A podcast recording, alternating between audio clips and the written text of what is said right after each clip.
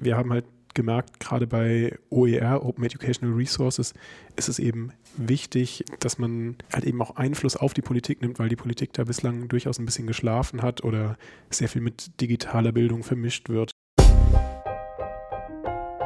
Zugehört. Der Podcast rund um Open Educational Resources.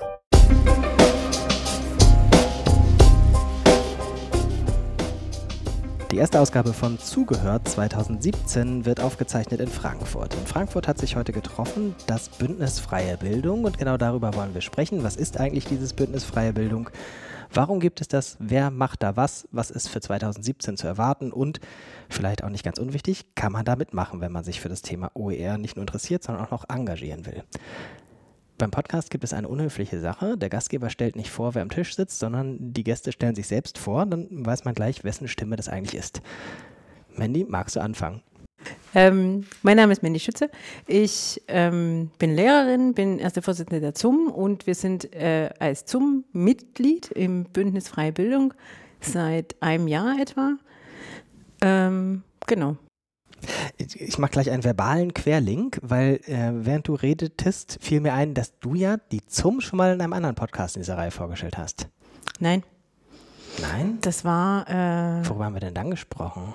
Über. Also, das war so ein. Also, nicht beim Zugehört.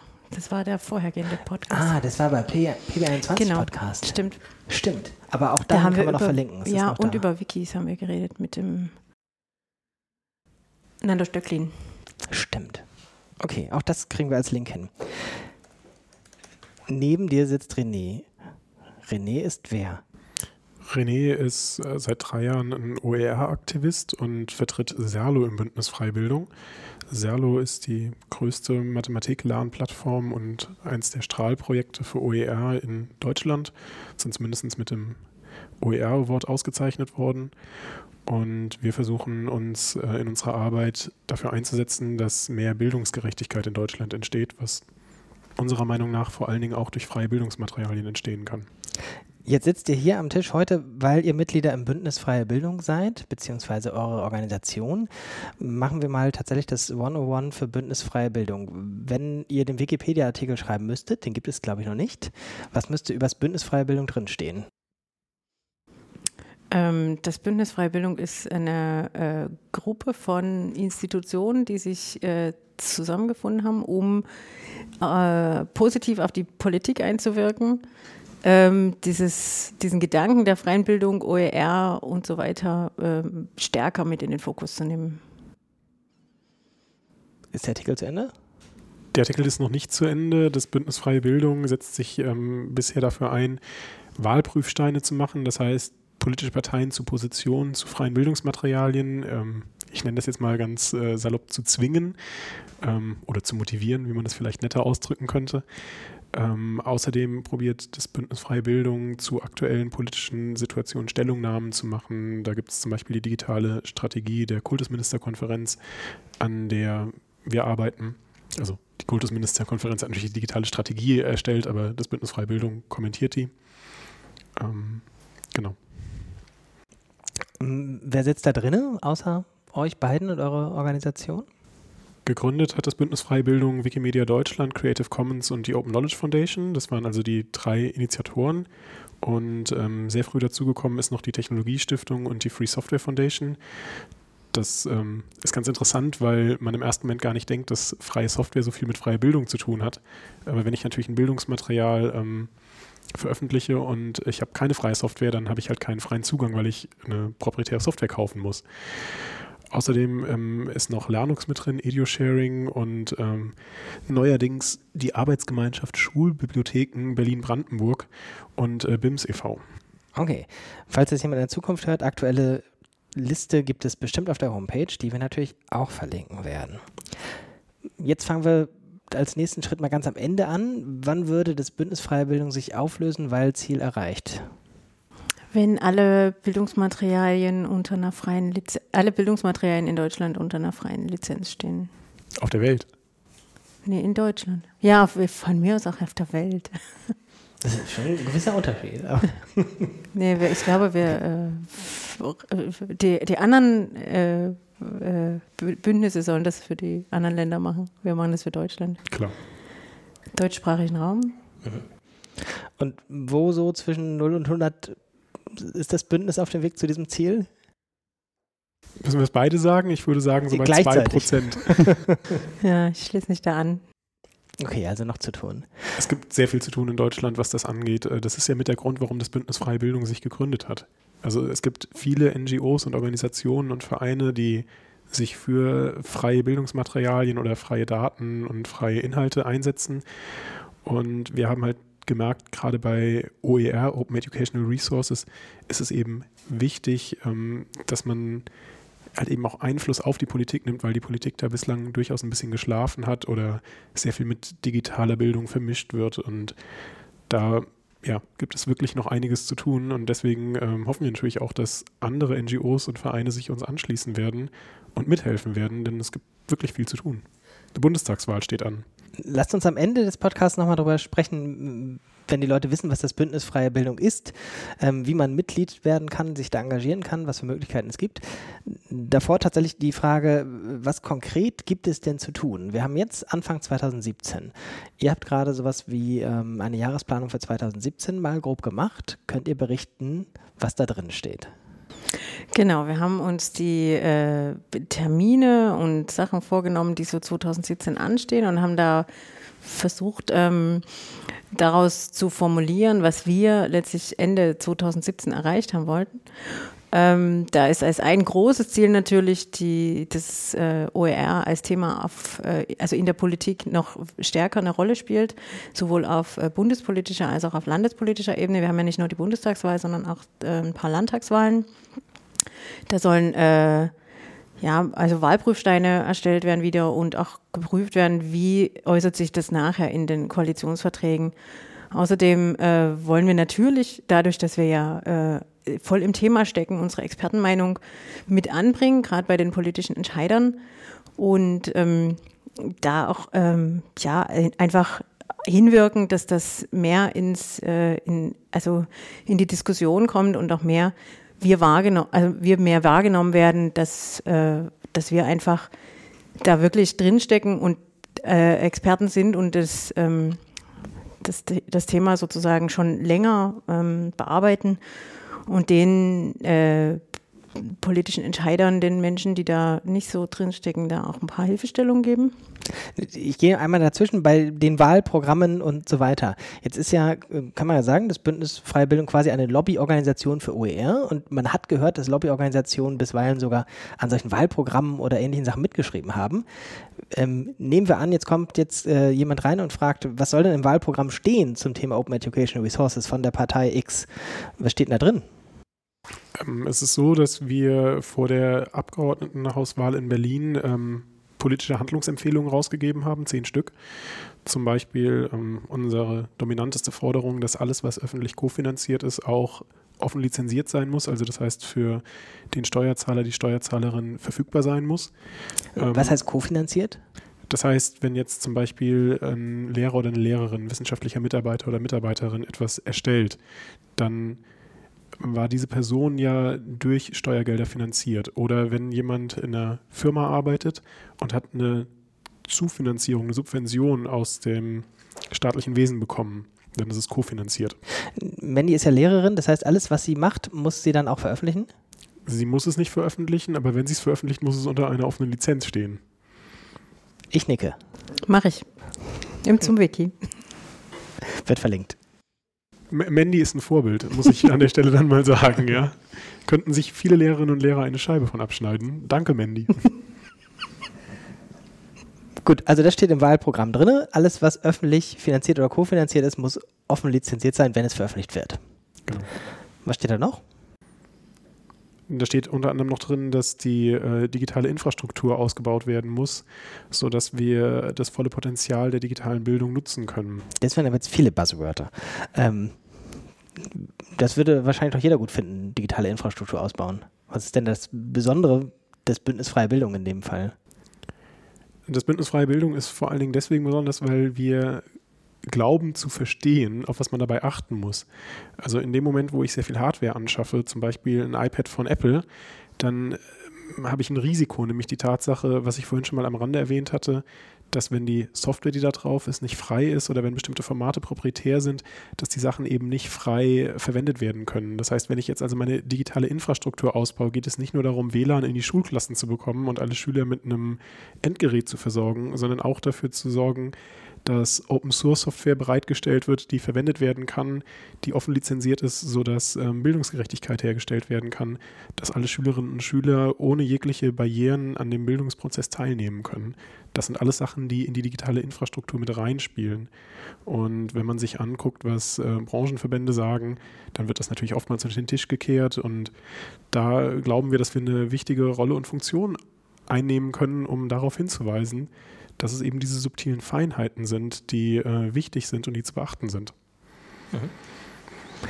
Reicht das erstmal fürs Wahlprogramm oder wollt ihr noch was dazu schreiben? Kann jetzt sein, dass Wahlprogrammautoren zuhören. Wie gesagt, wir haben da die Liste äh, mit zehn Punkten. Kann man einfach so abschreiben. Wird auch verlinkt. Zehn. Wie heißt es? Zehn Punkte, zehn Forderungen? Das sind die Handlungsempfehlungen. Mhm. Alles klar, ist aufgeschrieben. Was macht ihr noch 2017? Wir äh, wollen, wenn das äh, Bundesministerium für Bildung und Forschung weitere Projekte ausschreibt, wollen wir das begleiten und wieder ähm, dazu Stellung nehmen, eventuell ähm, ja, gucken, wie, wie das sich so, also wie die bisherigen Ausschreibungen so angelaufen sind und gucken, was die, was da so rausgekommen ist. Und dann äh, wollen wir uns auch international ein bisschen äh, vernetzen und da uns Ideen holen, wie andere Länder da auf die mh, hm, Politik einwirken. Denn in vielen anderen Ländern ist es ja schon viel, viel weiter, dieses Thema, als in Deutschland hier. Genau. Das sind unsere wichtigsten Ziele, die wir im Moment erreichen wollen. Und ähm, das mag sich vielleicht nicht so viel anhören, aber wenn man drüber nachdenkt, dann hat man natürlich eine Menge zu tun, weil man muss natürlich versuchen, mögliche Entscheider zu kontaktieren. Man muss gucken, dass man Artikel in Fachzeitschriften oder in, in entsprechenden Nachrichtenportalen unterbekommt, dass man zum Beispiel in so einem Podcast, wie hier gerade gehört wird, vielen Dank für die Einladung. Und ähm, da ist einiges, was äh, zu erreichen ist, ja. Man kann allein ja auch wahrscheinlich schon bei den Wahlen gucken. Ähm, eine Bundestagswahl und haben wir drei Landtagswahlen. Mir fällt gerade außer Schleswig-Holstein und NRW die dritte nicht ein. Sag ruhig laut aus den Zuschauereien. Saarland. Saarland. Wie konnte ich das vergessen? Oh, die sind ja schon sehr aktiv bei OER. Ja. Schleswig-Holstein und NRW sind jetzt auch nicht die schlechtesten. Also Vorlagen sind da und die haben dann jeweils ein paar Parteien, inzwischen sogar ein paar mehr. Ähm, gut. Gibt es sonst große Themen oder große ähm, Events 2017, wo ihr sagen würdet, das ist für OER vielleicht nicht direkt, aber als Umfeld wichtig? René? Genau, äh, die ganze OER-Bewegung hat, glaube ich, sehr viel Aufwind bekommen, als 2012 in der Pariser Erklärung von der UNESCO der Begriff das erste Mal, äh, vielleicht nicht das erste Mal definiert worden ist, aber das erste Mal sozusagen einheitlich akzeptiert definiert worden ist. Und dieses Jahr im Herbst, ich glaube im September, trifft sich die UNESCO zu einem äh, Follow-up-Meeting. Und das wird natürlich von uns auch mit Spannung beobachtet, was dort beredet wird, was dort rauskommt. Das ist ja genau die Anknüpfung an die internationale OER-Bewegung. Und ähm, da werden wir natürlich genau hinschauen und gucken, was ist aus Sicht der UNESCO in den letzten fünf Jahren passiert, wie muss es jetzt weitergehen und ähm, wie können wir das Ganze noch weiter vorantreiben. Ich denke, das wird ein sehr wichtiges Event werden ähm, und natürlich die Bundestagswahl. Dann die äh, OER-Camps natürlich, ähm, wo wir versuchen im Mai und Juni da jeweils präsent zu sein und uns da zu vernetzen und ähm, mit Menschen, die eben im selben Kontext arbeiten, da auch ins Gespräch zu kommen. Ich schreibe ganz viele Links auf für euch heute. München, Köln, Hamburg, vielleicht auch dann Berlin im Herbst. Mhm. Habe ich auch aufgeschrieben. Gut. Dann nochmal mm, der Blick nach innen ins Bündnis Freie Bildung. das ist jetzt ja nicht so, dass da zehn Leute in einer Geschäftsstelle arbeiten, sondern ähm, dass man sich daran beteiligen kann, wenn man will. Wie? Es ist so, dass wir Anfang des Monats immer einen Bündniscall haben, wo wir uns über Google Hangout zusammen telefonieren und gucken, was gerade so ansteht. Wir haben natürlich ein paar Ziele jetzt definiert, die wir dann auch abprüfen und gucken. Und dann basiert das Ganze sehr viel auf, ähm, ich sag mal wirklich Aktionismus und freiwilliger Arbeit. Also wir gucken dann, wer kann was machen im nächsten Monat, wer kann zum Beispiel bei den Wahlprüfsteinen die Fragen ähm, definieren da gucken natürlich danach andere Leute nochmal drüber, dass das jetzt nicht nur einer alleine macht. Oder wer kann das auswerten? Und ähm, da gibt es also wirklich viele Möglichkeiten, auch eigene Ideen mit reinzubringen oder an den bestehenden Ideen anzuknüpfen und mitzuhelfen. Das heißt, eigentlich ist die Einstiegsbarriere sehr niedrig. Also das wirkt jetzt wie so ein sehr formales, großes Bündnis. Ist es irgendwo auch, aber ähm, es ist trotzdem eigentlich alles sehr persönlich und äh, klappt eigentlich auf dem kurzen Dienstweg und ähm, basiert sehr viel auch auf Vertrauen und auf partnerschaftlicher Zusammenarbeit. Nach, also nach außen hin wollen wir schon so ein, eine geschlossene Linie fahren sozusagen. Das ist unser Ziel, das wollen wir erreichen. Aber nach innen gebe ich dir völlig recht, also dass das schon sehr äh, an, an Personen hängt, die dann eben äh, sich da einmal im Monat äh, telefonisch treffen und dann so ab und zu so eine Treffen halt ja in, in echt. Und ansonsten gibt es eine Mailingliste als mhm. Zentrum und genau. Bindeglied. Ja, und einen Twitter-Account. Verlinkst du den? Auf jeden Fall. Wenn jetzt da draußen jemand ist, der sagt, hm, finde ich eigentlich interessant, was wären denn so die Mindestanforderungen, die man mitbringen müsste, wenn man sagt, man will da aktiv werden im Bündnis Freie Bildung? Also ähm, man sollte uns eine E-Mail schreiben, ähm, dass man da äh, totales Interesse hat. Info at bündnis-freiebildung.de. Super. Ähm, und dann äh, werden wir da, ähm, also werden wir da entsprechend reagieren. Es sind jetzt nicht so große Anforderungen. Also es geht darum, dass man da ab und zu Zeit investieren kann und ähm, letztlich bei den Calls mitmacht oder auch nur die, die Mailingliste verfolgt und wenn dann solche äh, Stellungnahmen zu schreiben sind, dass man sich dann aktiv damit einbringt. Gibt es so formale Anforderungen? Also muss man eine Organisation mit einer bestimmten Größe haben und mit mindest OER-Vorerfahrung, kann zehn Arbeitsblätter nachweisen? Genau, also an und für sich kann natürlich erstmal jeder dazukommen. Ähm, es muss natürlich konstruktiv in der Zusammenarbeit funktionieren. Wenn es eine Organisation ist, dann kann sie auf die Webseite mit aufgenommen werden. Äh, individuelle Personen werden im Moment nicht auf der Webseite angezeigt. Gäbe es eine Möglichkeit irgendwie, wenn man jetzt sagt, okay, ich, arbeite irgendwo, das kommt für die Organisation nicht in Frage, aber ich selbst möchte mich so dringend engagieren, wie man trotzdem aktiv werden kann? Genau, oder? uns einfach kontaktieren, mitmachen und da haben wir also definitiv Möglichkeiten für. Es ist halt ein ähm, loser Zusammenschluss und wir sind sehr offen für Leute, die wirklich an dem Thema interessiert sind, das vorantreiben wollen. Ähm, wie gesagt, eine E-Mail schreiben und wir freuen uns über jeden Mitstreiter und jede Mitstreiterin haben wir, ja, zur Größenordnung haben wir am Anfang was gesagt, als du mal vorgelesen hast, wer es alles ist, so ungefähr. Ne? Mhm. Aber so dieses Kernteam, Leute, die aktiv sind, wie viel sind das? Stand Januar 2017? Also Stand Januar 2017 ist ja heute unser Treffen, habe ich glaube ich acht Personen gesehen. Und das würde ich auch sagen, sind in etwa die Leute, die sich da regelmäßig austauschen. Gut. Gibt es noch was, was man über das Bündnis Freibildung sagen sollte?